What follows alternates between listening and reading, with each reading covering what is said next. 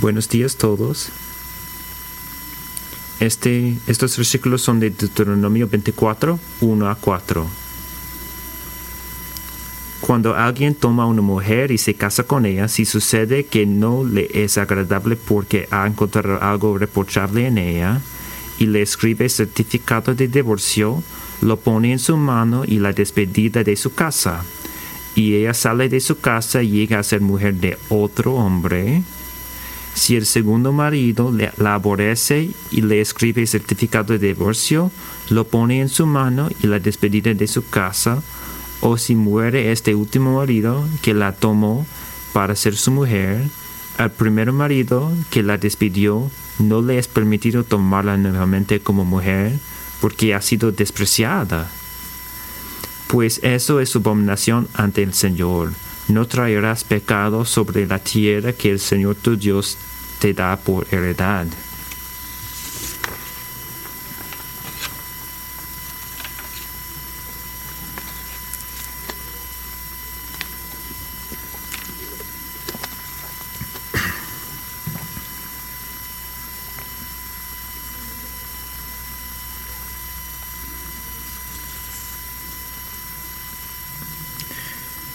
Gracias por ser un Dios que habla, nuestro Padre. Estamos agradecidos que no, no deja ninguna parte de nuestra vida sin hablar acerca de esto. Si queríamos esto o no, eres fiel para ir a cualquier, cada parte de nuestras vidas. Que nos concedes corazones humildes y orejas que escuchen bien. Oramos en el nombre de Jesús. Amén.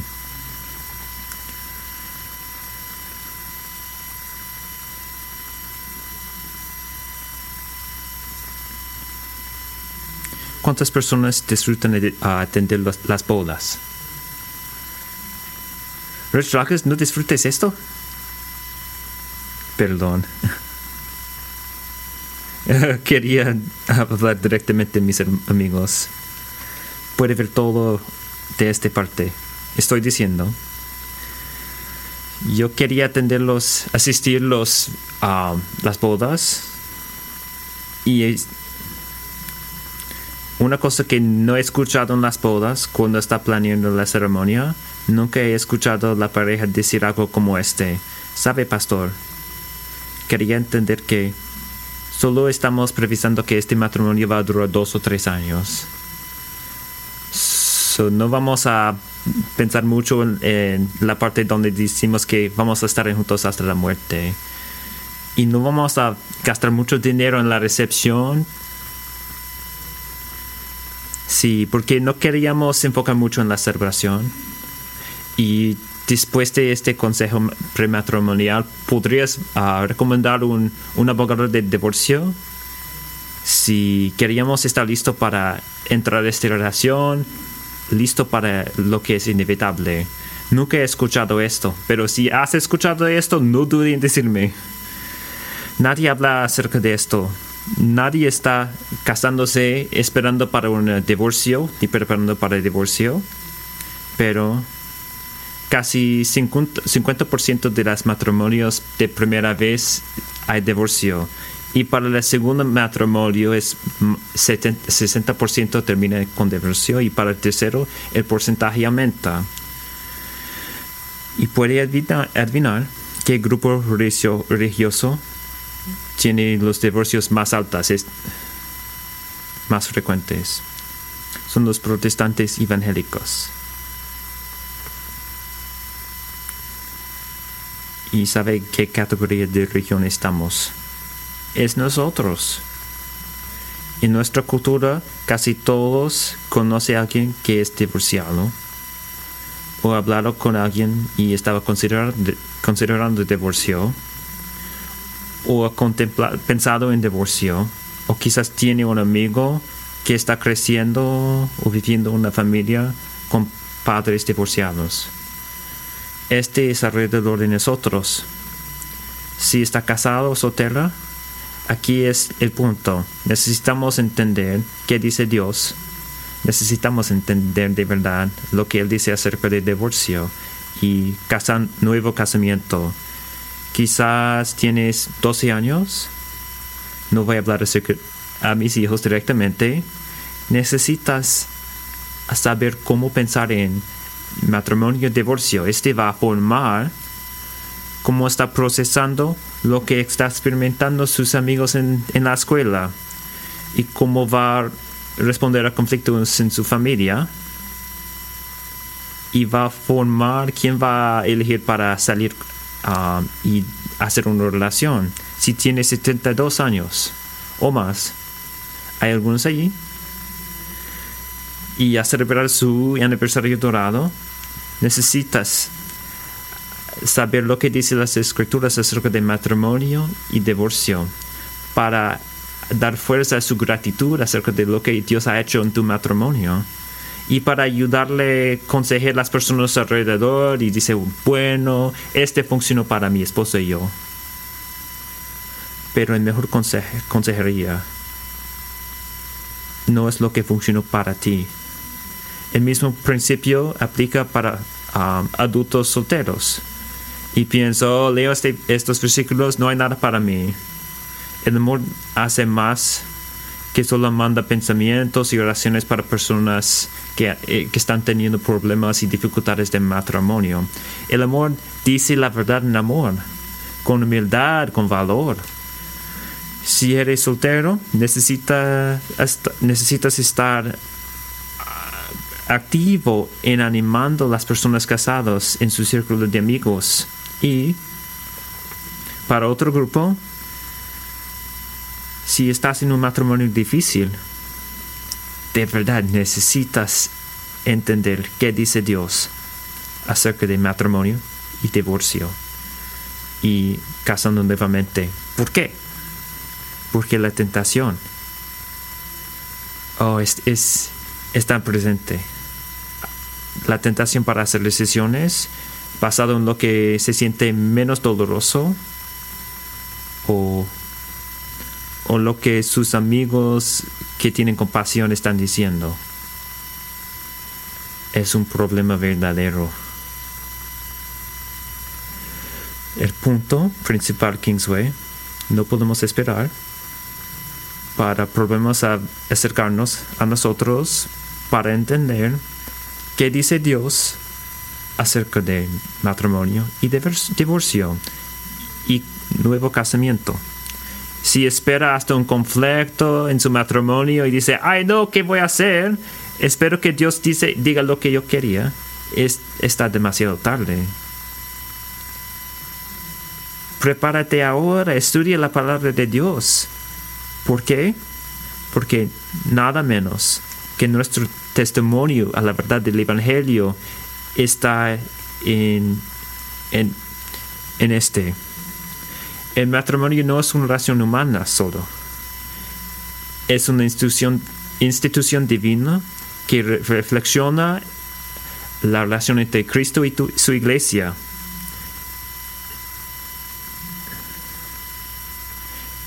No es solo porque te gusta una mujer o un hombre te gusta.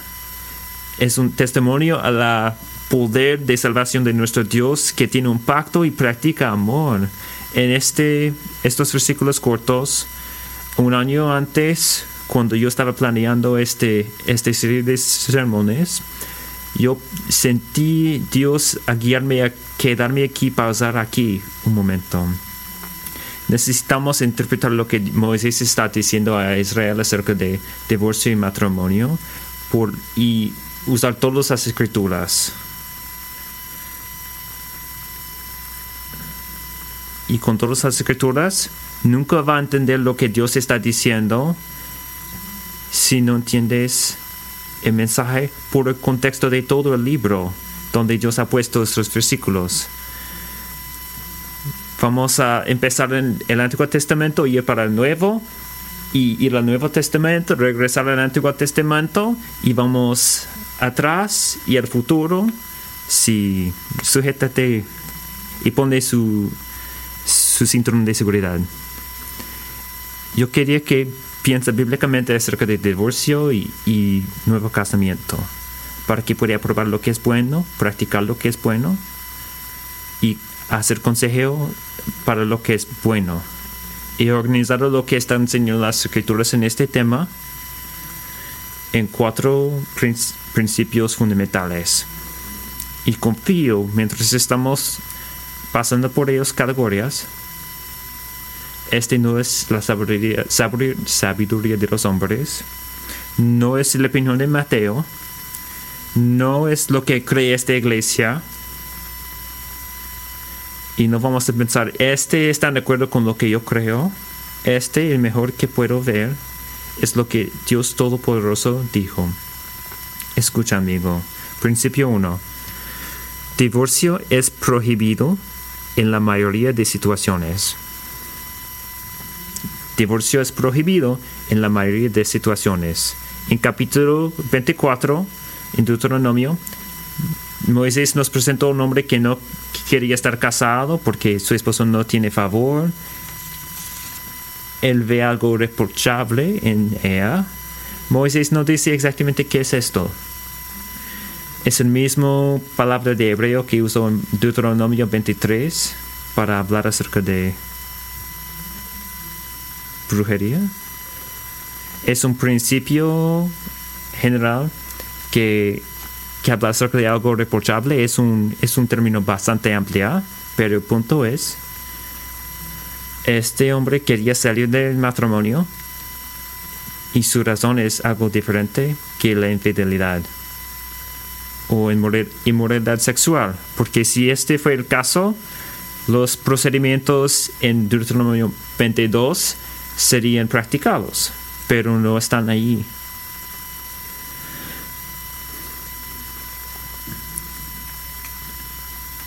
podemos quizás decir en términos modernos, fue- fueron diferencias irreconciliables que no, no pueden reconciliar.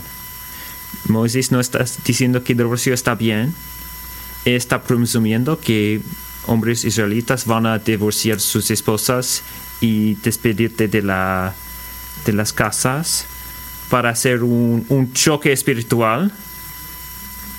Estas reglas están aquí para contener los resultados y proveer algunas protecciones básicas para las mujeres y personas vulnerables. Jesús hace este claro en Mateo 19 y nos ayuda a ver cómo leer este- estos versículos. Y se acercaron algunos fariseos para probarle, diciendo, ¿es lícito a un hombre divorciarse de su mujer por cualquier motivo?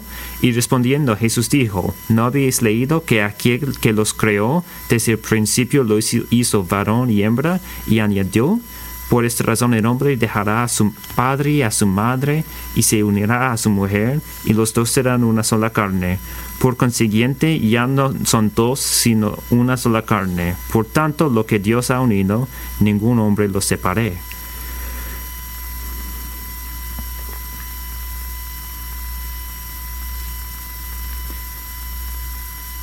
Ellos le dijeron, entonces, ¿por qué mandó Moisés darle carta de divorcio y repudiarla? Y él, los y él les dijo, ¿y este es lo que Moisés está haciendo? No. Esto es como interpretaron la ley.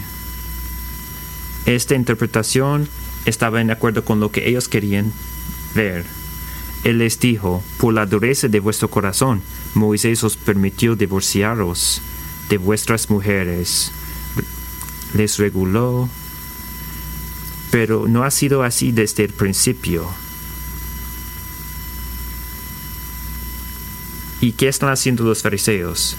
¿Qué han hecho ellos? Ellos vino a la ley, mirando para permiso para hacer lo que ellos querían hacer. ¿Alguien ha venido a la Biblia haciendo esto? ¿Sí? ¿Qué quieren hacer? Divorciar sus esposas por cualquier causa. Ellos deberían ir a la ley para entender lo que está diciendo Dios de verdad. ¿Qué es la voluntad de Dios para matrimonio? Mateo dice, Jesús estaba mirando a Génesis 2 que el matrimonio es un pacto por toda la vida hasta la muerte. Lo que Génesis 2 establece, los profetas del Antiguo Testamento repiten. Jesús no está saliendo de la ley, él está enfocando en lo que Dios ha di- dicho desde el principio. Malaquí 2.16, porque yo te... Porque presta atención. Porque yo detesto el divorcio, dice el Señor Dios de Israel, y el que cubre de iniquidad su vestidura. Dice el Señor de los ejércitos, prestad atención pues a vuestro espíritu y no seáis desleales. ¿Y qué debo hacer si cada conversación con mi esposa es una lucha? Ah, pero cuando estamos en la cama, ¿qué pasa si ella quería algo que no quería dar? O si mi cónyuge es reprochable a mí o repulsivo a mí.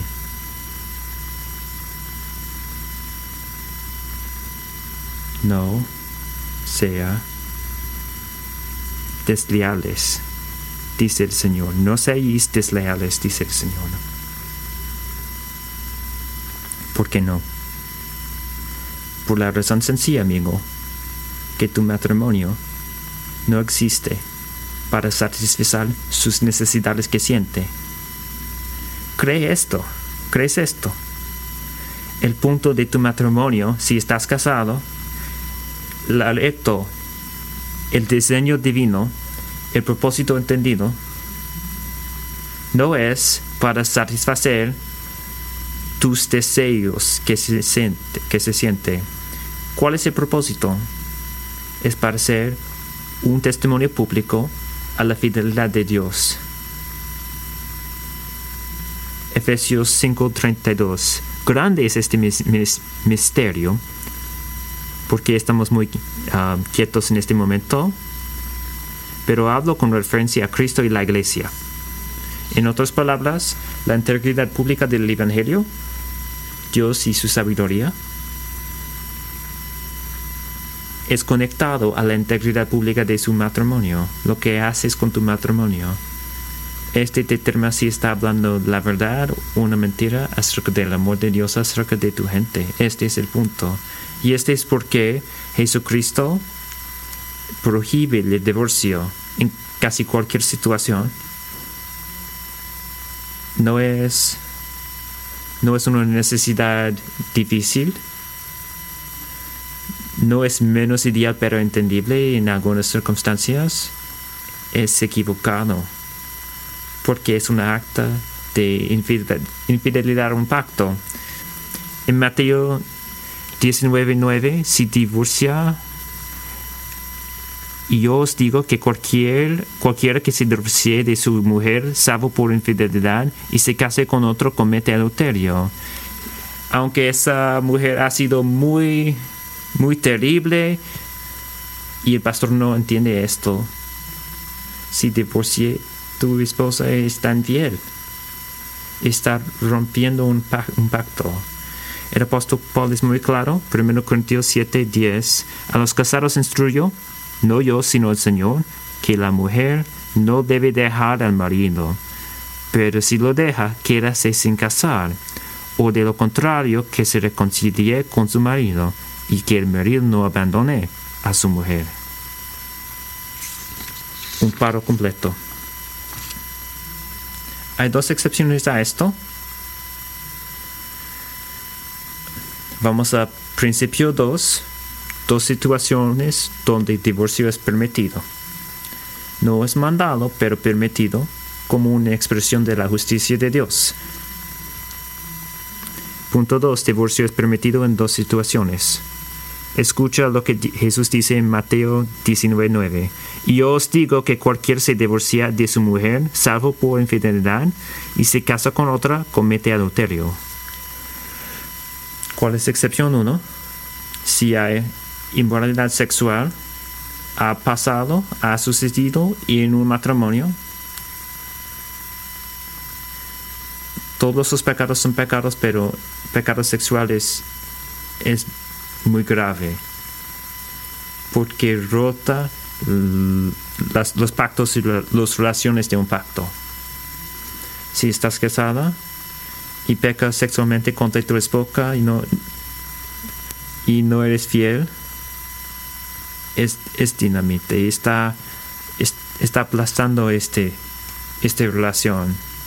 Cuando hay inmoralidad sexual en cualquier forma, Jesús permite divorcio, pero no requiere este, no obliga este. Escucha con, con cuidado. Esta es, una este es una distinción muy importante, permitido pero no obligado. Pero hay situaciones cuando la respuesta que glorifica a Dios más durante inmoralidad sexual es perdón y reconciliación.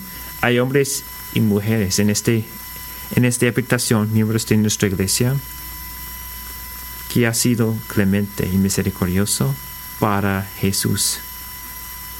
A un cónyuge que ha caído en, pecado sexual. ¿Y sabe quién, sabes quién eres? No puedo identificarles por razones muy obvias. Pero o oh, que serían más iglesias llenadas, con testimonios poderosos al perdón y reconciliación que encontramos en Jesús. Pero diciendo esto, no vamos a creer alguna jerarquía moral como acerca de una respuesta a, los pecados sexuales que dice que la respuesta correcta y más digna es para perdonar, es para perdonar. ¿Por qué no? Porque puede perdonar algo de verdad en acuerdo con la Biblia, aunque tu pecado ha rotado su, su, confianza en esa persona. ¿Este tiene sentido?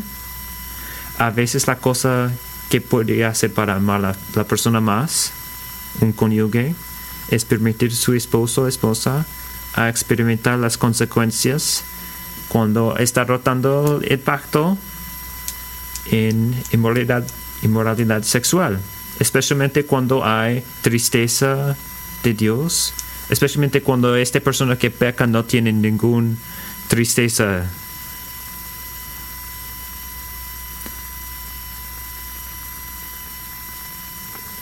Esta es excepción 1. Excepción 2. Cuando un cristiano está casado con una persona no cristiana y la persona que no cree elige abandonar el matrimonio para separarse del cristiano. 1 Corintios 7, 12. Pero a los demás digo yo, no el Señor, que si un hermano tiene una mujer que no es creyente y es consciente en vivir con él, no la abandone, y la mujer cuyo marido no es creyente y es consciente a vivir con ella, no abandone a su marido, porque el marido que no es creyente es santificado por medio de su mujer, y la mujer que no es creyente es santificada por medio de su marido creyente. De otra manera vuestros hijos serían inmundos, mas ahora son santos. Y Pablo no está diciendo, bueno, si yo amo a Dios, entonces cuenta que mis, mis hijos van a amar a Dios. No.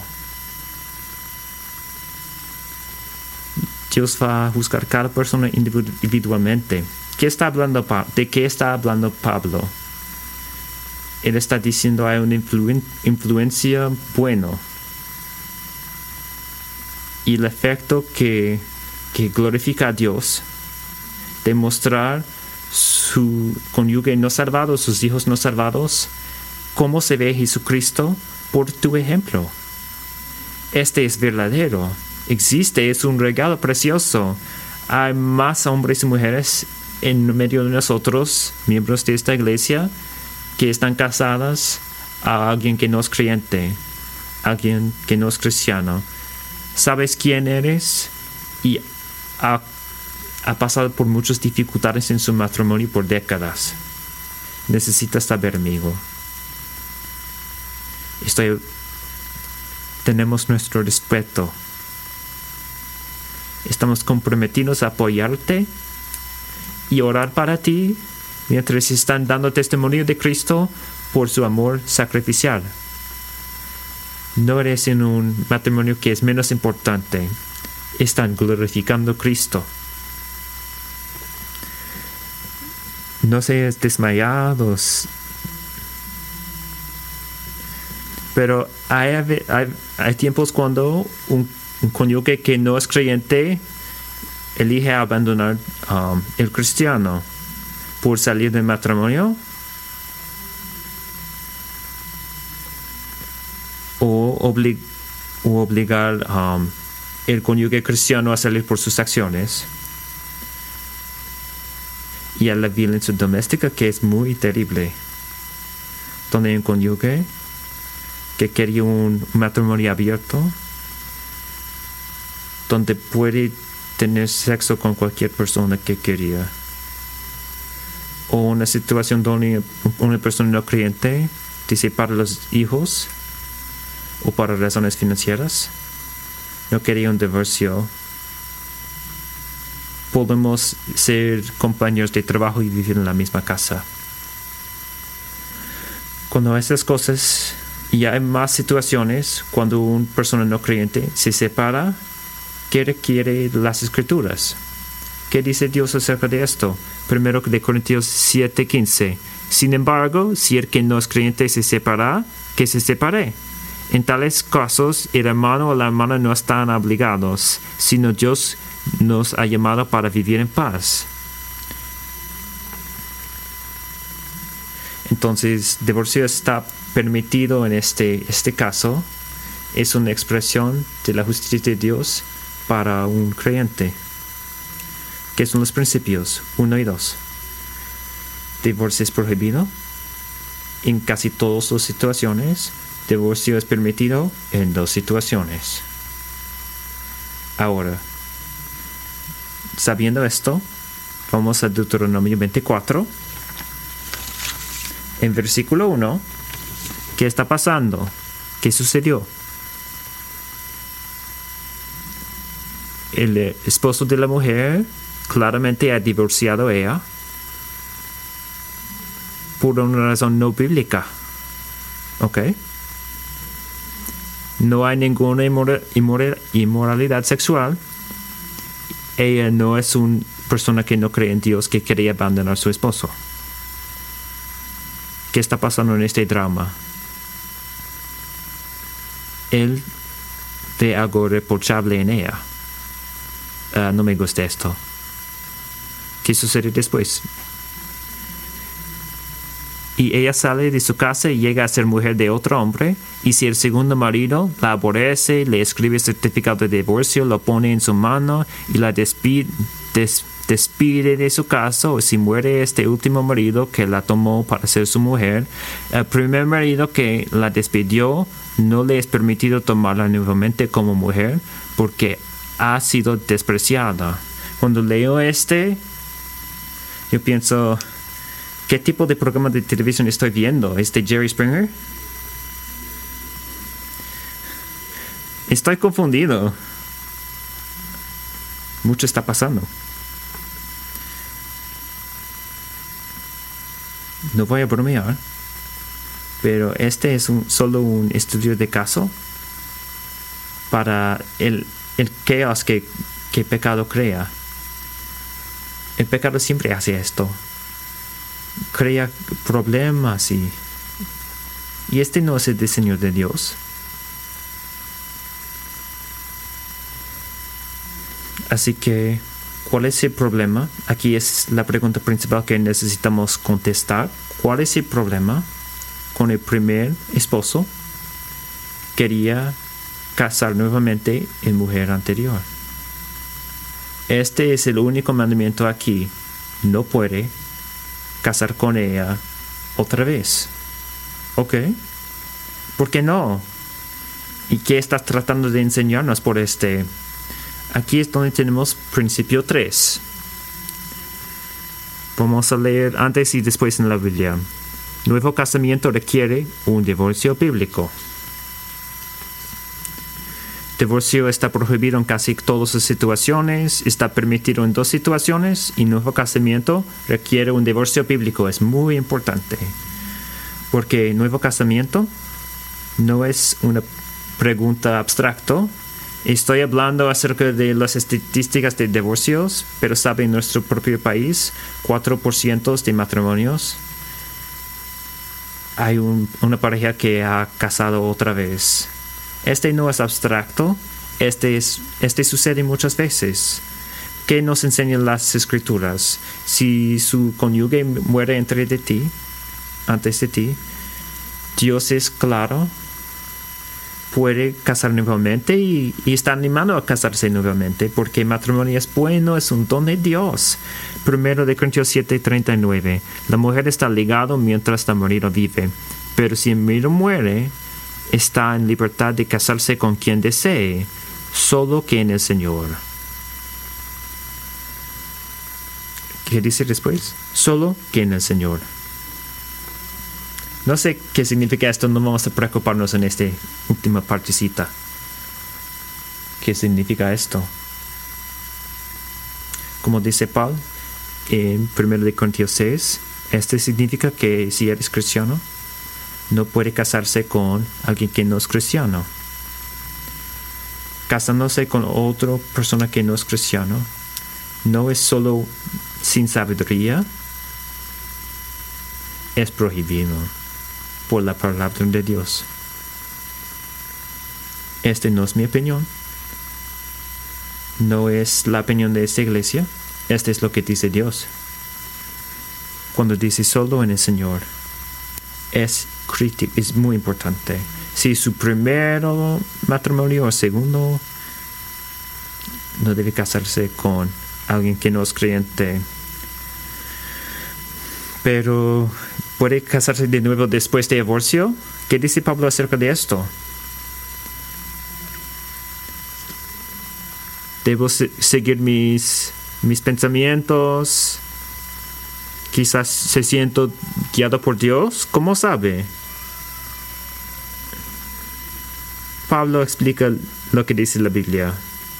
Matrimonio después de divorcio, él previste esto, 1 de Corintios 7, 27 estás unido a una mujer, no procures separarte. ¿Estás libre de mujer? En dificultades que experimentaron los cristianos en Corintios, no busques mujer. Es su recomendación, su consejería. Pero si te casas, no es pecado, no está contra la ley. Ok, vamos a pensar en este, estas, estos versículos. ¿Qué significaría? ¿Cómo se ve para alguien que estaba casado, unido a, a una mujer, a buscar estar separado? ¿Cómo se, se ve este, esta frase? No procures separarte. ¿Cómo puedes estar separado de su esposo o su esposo? está hablando acerca de divorcio. Significa conseguir divorcio. Cuando Pablo, Pablo pregunta, ¿estás libre de mujer? No solo estás hablando acerca de personas que, que no fueron casados, está hablando de cualquier persona, divorciado o, no, o soltero, que no tienen ninguna obligación del, del a un cónyuge del pasado o presente. Este está, está hablando acerca de esto. Si es tú, ¿qué dice? Pero si te cases no has pecado. Pero ¿cómo, Mateo? Y me pregunto esta pregunta también. ¿Cómo puede alguien tener obligaciones del pacto a un, a un cónyuge anterior? ¿Cómo puede alguien tener obligaciones de un pacto a un cónyuge anterior? ¿Cómo? Aquí es como pasa esto. Si ha divorciado ellos por razones no bíblicas, estás responsable como 1 Corintios 7, 10 dice, estás responsable de estar no casado o estar reconciliados no tienen derecho para estar en un estado no casado. No escucho lo que no estoy diciendo. No estoy hablando acerca de una distinción no bíblico donde decimos cosas como no estás casado legalmente, pero está casado en, eh, en el visto de Dios. Este no es bíblico. Y también las secciones que dicen, no voy a divorciar, pero voy a separarme. la separación y el divorcio están usando en el mismo contexto en las escrituras.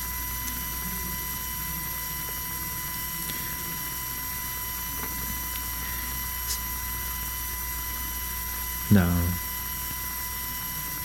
No vas a encontrar este en ninguna parte de la palabra. Está hablando acerca de la verdad que si está divorciado por razones no bíblicas, entonces el Señor le requiere estar no casada o perseguir reconciliación con su pareja, con, con su cónyuge anterior. Este es lo que dice Dios.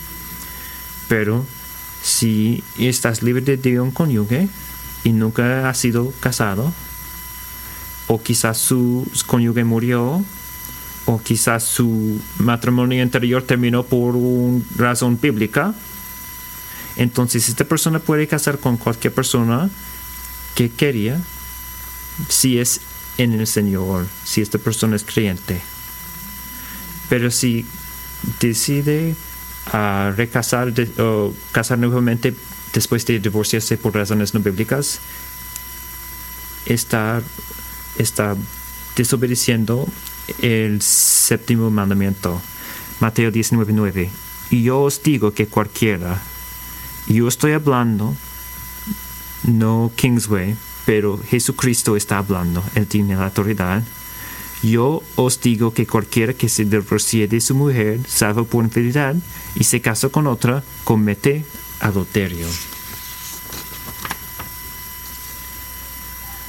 Este es pesado.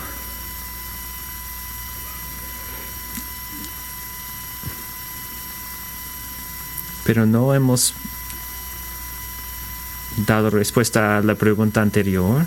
¿Cómo puede estar culpable de adulterio después de divorciarse?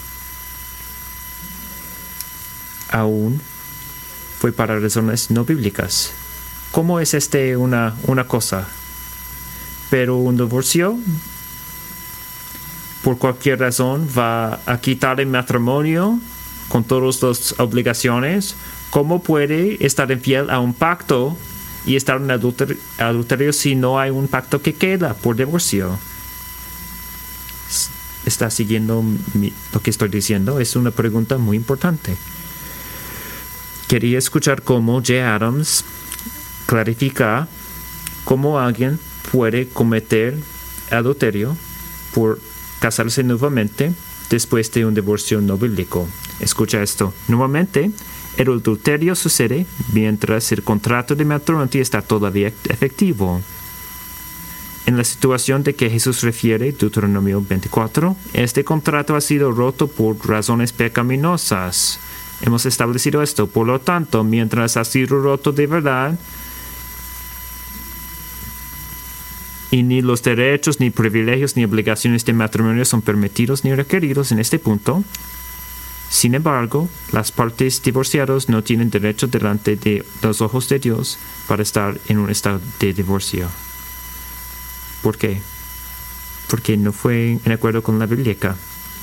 Ellos son obligados a estar reconciliados en nuevo casamiento para que puedan renovar el contrato y continuar a perseguir sus juramentos. Como Pablo dice, deben quedarse no casados, no solo para este una posición de, para reconciliación, pero como vemos ahora, también para no cometer adulterio. Aquí es la frase clave. Adulterio entonces es un pecado sexual con alguien otra que la persona con quien debe tener relaciones sexuales. ¿Quién es este? Esto este cónyuge que se divorció por razones malas. Debe estar reconciliado por nuevo casamiento.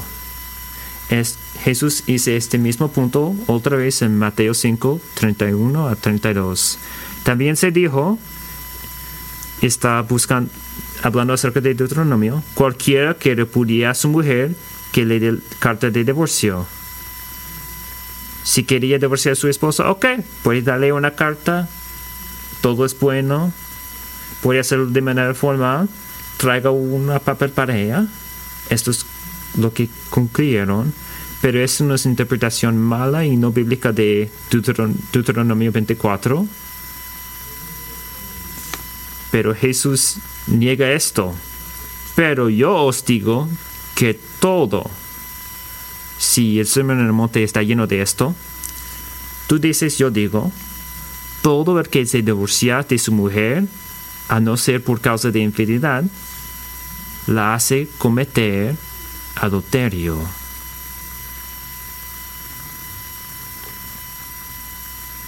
Dice, ¿qué?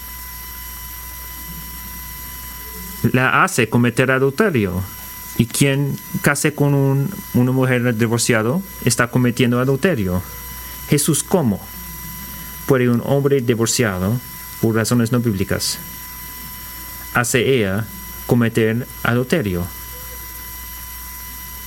Bueno, en el mundo antiguo, si una mujer divorciada no tuvo ninguna familia, o si tuvo sus propios hijos para cuidar, con frecuencia, ella estaba obligada a casar nuevamente para, para escapar de la pobreza.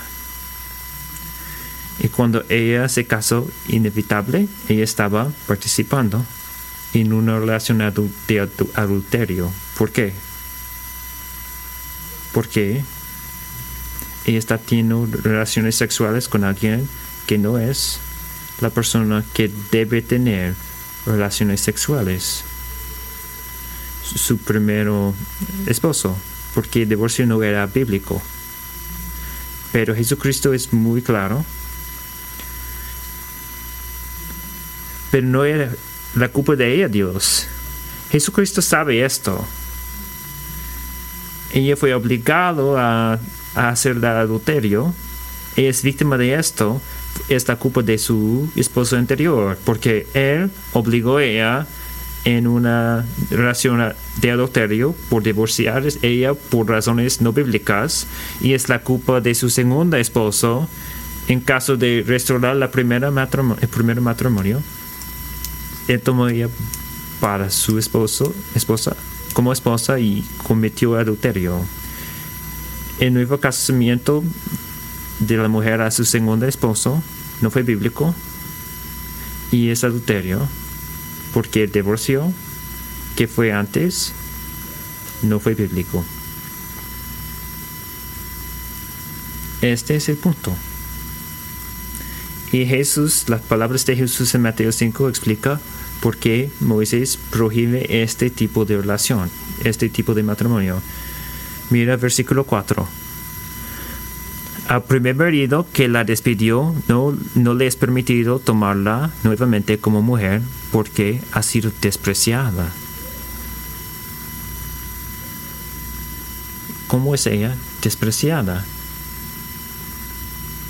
Ella fue despreciada cuando entró en una relación de adulterio con su segundo esposo por tener relaciones sexuales con él después de estar divorciado por razones no bíblicas.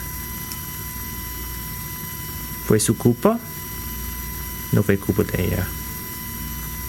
Pero el despreciado fue verdadero, sucedió, sí.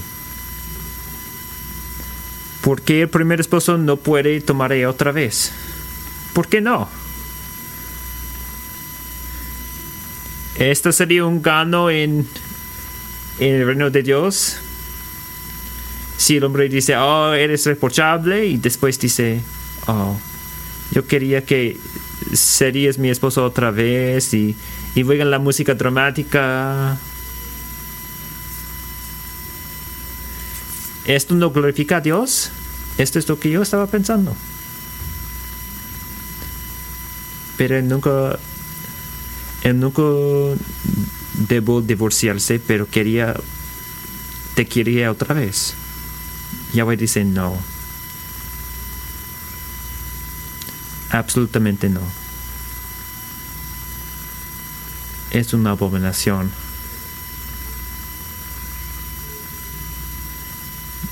No puedes despedir una mujer y traerla otra vez como una suscripción a Netflix. No estamos hablando, Israel,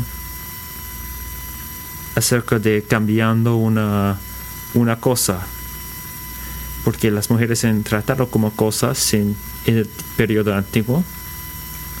Estamos hablando acerca de un pacto, una relación de pacto que roto, que el primer esposo roto y despreció ella en el proceso y ahorita quería traerla otra vez como nada hubiera pasado. Amigo, nuevo casamiento en esta situación es profundamente equivocado porque está bromeando y está burlando la institución del matrimonio. Este es el problema. El primer esposo está tomando una, una actitud casual acerca de lo que Dios dice es sagrado. Este es el problema. Está tratando un pacto santo como alguna cosa no importante. Hmm. Pienso, oh, te gusta un enero con algunas papas fritas, pero quizás yo puedo tomarle otra vez cuando empiecen los deportes de marzo. Es una abominación porque está tomando algo diseñado por Dios para declarar su fidelidad y amor y está torciendo, corruptiendo y haciendo este una, una manera en que puede satisfacerse por un momento y, y no hay lealtad por largo plazo. El primer esposo ya pecó bastante por divorciar a su esposa por razones no bíblicas pero no trata ella como un balón de fútbol que puede pasar a otro hombre o no. Matrimonio es, un, es algo muy serio el primer esposo. necesita saber esto.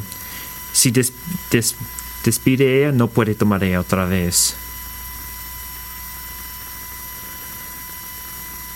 Es importante, muy importante. Bueno, un estudio de caso encontrar en Deuteronomio no aplica a nosotros en la misma manera exactamente. Ok, espera un momento. ¿Cómo aplicó al país de Israel? Porque no estamos bajo esta ley en una manera de pacto. Estamos bajo de Cristo, pero todo que Jesús enseña acerca del divorcio y lo que dice Pablo en 1 Corintios 7, todo está enfatizando el principio permanente de Deuteronomio, 24. ¿Cuál es este principio que todavía dura? No divorciar tu, tu esposo o su cónyuge por razones no bíblicas. Usa la institución de matrimonio para, para una ganancia egoísta en vez de glorificar a Dios. Si ve el versículo 4, pues esto es abominación ante el Señor. No, no traerás pecado sobre la tierra que el Señor tu Dios te, te da por heredad. Ok, en esta situación, ¿cómo sucede en nuestro caso? Si versículo no pasa, eh, si ¿Qué pasa si un hombre hace la misma cosa que Deuteronomio 24? Si el esposo quería divorciar a su esposa por razones no bíblicas, necesita la disciplina bíblica y siendo se arrepienta, entonces necesita ser tratado como una persona que, que no es cristiano. Este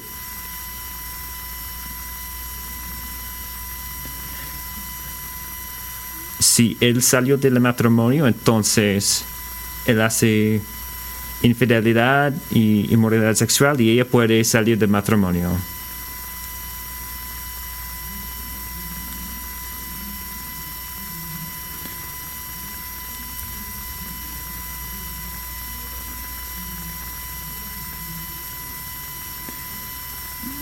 si este hombre, el primer hombre, va a arrepentirse, ella, la esposa puede reconciliarse con el hombre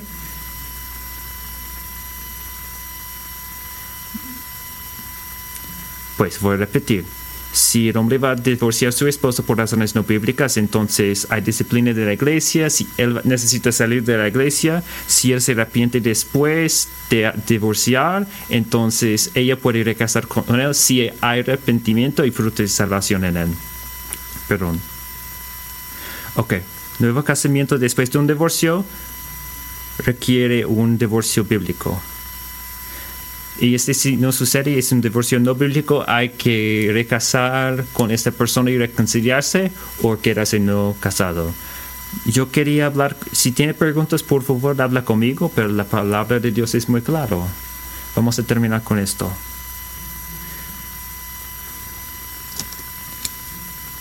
El Señor nos exhorta, nos anima a esperar en el Evangelio mientras guardamos nuestro testimonio del Evangelio. Esperanza, espera en el Evangelio mientras guardamos nuestro testimonio del Evangelio. Vamos a ir al principio porque es importante que abrazamos el diseño de Dios para el divorcio y matrimonio. ¿Por qué esto es importante? ¿Es claro, Mateo, que tiene pasión acerca de esto? ¿Por qué este es tan importante? Porque el Evangelio, nuestro testimonio del Evangelio está, está en riesgo. Cómo van nuestros matrimonios es como se va nuestro, nuestro testimonio al Evangelio. Una de las maneras más importantes que puede mostrar al mundo que, que muestra cómo Jesús es fiel a la iglesia es cómo estamos fieles en nuestros matrimonios. En Jeremías 3, Jeremías usa divorcio como una ilustración de cómo Jesús, Israel era infiel a Dios. Ella ha sido como un puta, ha perseguido dioses falsos y Dios despidió a ella. Es un Dios, es un divorcio bíblico. Es un, es un contraste entre Deuteronomio 24, donde las razones del hombre son completamente no bíblicos. Pero tienen algo en común Deuteronomio 24 y Jeremías 3. Un hombre va... Este es diferente que Deuteronomio porque en Jeremías, en la ilustración, la mujer ha sido despreciado y, y ha sido en adulterio y, y él necesita divorciar a ella por causa de esto. Esta es una ilustración de cómo nuestros pecados causan separación entre nosotros y Dios. Nadie obliga a nosotros a cometer adultería espiritual. Nadie nos hace ser infieles. Todos rechazamos la autoridad de Dios por nuestra propia cuenta cada vez que pecamos. Jeremías 3 dice, cuando hay adultería espiritual, no podemos ir a Dios, regresar a Dios, porque si la vergüenza de nuestros pecados es, es algo verdadero. Jeremías usa esto para describir el problema de, del pecado. Si un hombre se divorcia de su mujer y ella se va de su lado y llega a ser de otro hombre, ¿volverá él a ella? ¿No queda esta tierra totalmente profanada? ¿Cuál es el punto? Si es, mal es mala que Israel en Deuteronomio 24 ignora este divorcio no bíblico.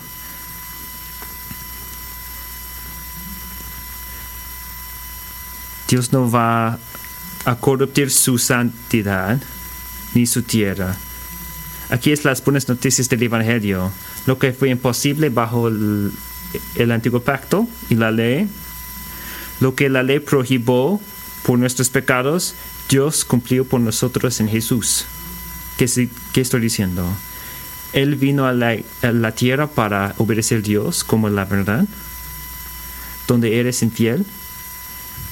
Él, fue, él se quedó fiel por su vida y muerte. Y por su vida y muerte ha hecho una manera en que podemos estar perdonados y restaurados. Su, su resurrección grita esto. Si estás casado, casado, soltero, viejo, joven, necesita reconciliación con Dios, un nuevo casamiento con Dios, con Jesús. Si quieres arrepentirse de su adulterio espiritual, Jesucristo está listo y tiene ganas para darle la bienvenida. Con brazos de misericordia y una sonrisa en su cara. Esta ley en Deuteronomio 24 no hay nuevo casamiento después de adulterio, que hace la promesa en Jeremías 3.1 increíble. Muestra la gracia de Dios. Volver, hijos infieles, yo sanaré vuestra infidelidad. No podía suceder en la ley. Contempla, ¿qué debemos hacer? Venimos a ti. Que vengamos, iglesia. Siete Aquí estamos, venimos a ti porque tú, el Señor, eres nuestro Dios. Ciertamente engaños son las colinas y el tumulto sobre los montes. Ciertamente en el Señor nuestro Dios está la salvación de Israel. El Evangelio que, de que el matrimonio da testimonio eh, es nuestra esperanza en el matrimonio.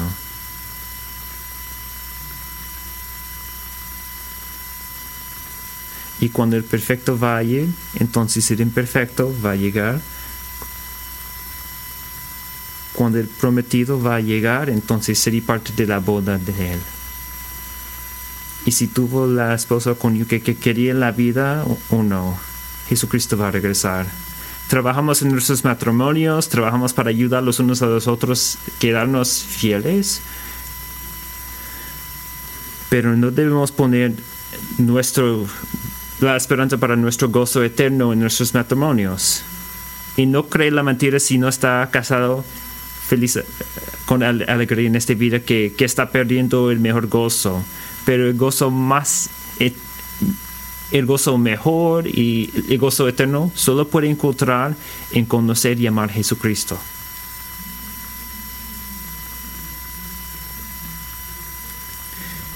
No está hecho por la Trinidad para su cónyuge.